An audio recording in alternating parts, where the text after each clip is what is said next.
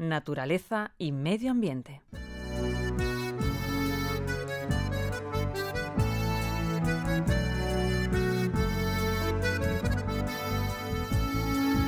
La Diputación de Tarragona y la Caixa colaboran desde hace seis años en un programa de preservación de espacios naturales desempeñado por personas en situación de riesgo de exclusión social.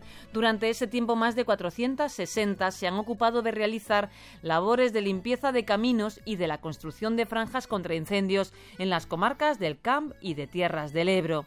Alcover, Vilaplana, Cunit, Tibisa, Vespella de Gaia y Vilayonga del Campo son los lugares donde se desarrollarán los nueve proyectos seleccionados para este año.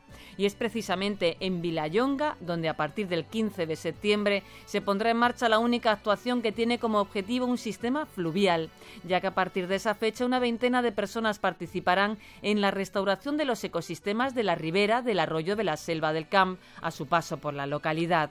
La idea es recuperar el bosque de ribera a partir de la reforestación con especies propias de estos ecosistemas, a la vez que se eliminan las no autóctonas, como la caña, que impiden el adecuado desagüe y curso del río.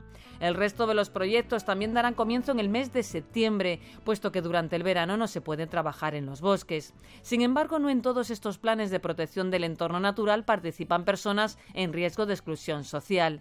En tres de ellos el trabajo sería realizado por las brigadas de la Diputación y la tarea consistirá en recuperar la superficie calcinada en el incendio de las sierras de Cardó, donde ardieron 3.300 hectáreas el pasado mes de mayo, y en la sierra de Monsant, donde también el fuego quemaba 110 hectáreas a finales de junio.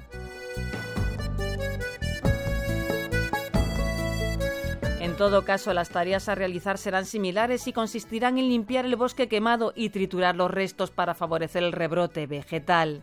Desde que este programa de preservación comenzara en 2006, la obra social La Caixa ha destinado 6,6 millones de euros a proyectos que protegen el medio ambiente y a los colectivos en riesgo de exclusión. Este año la partida asciende a 450.000 euros y se han elegido los proyectos que tenían un mayor enfoque dirigido a la lucha contra el cambio climático y la protección de la biodiversidad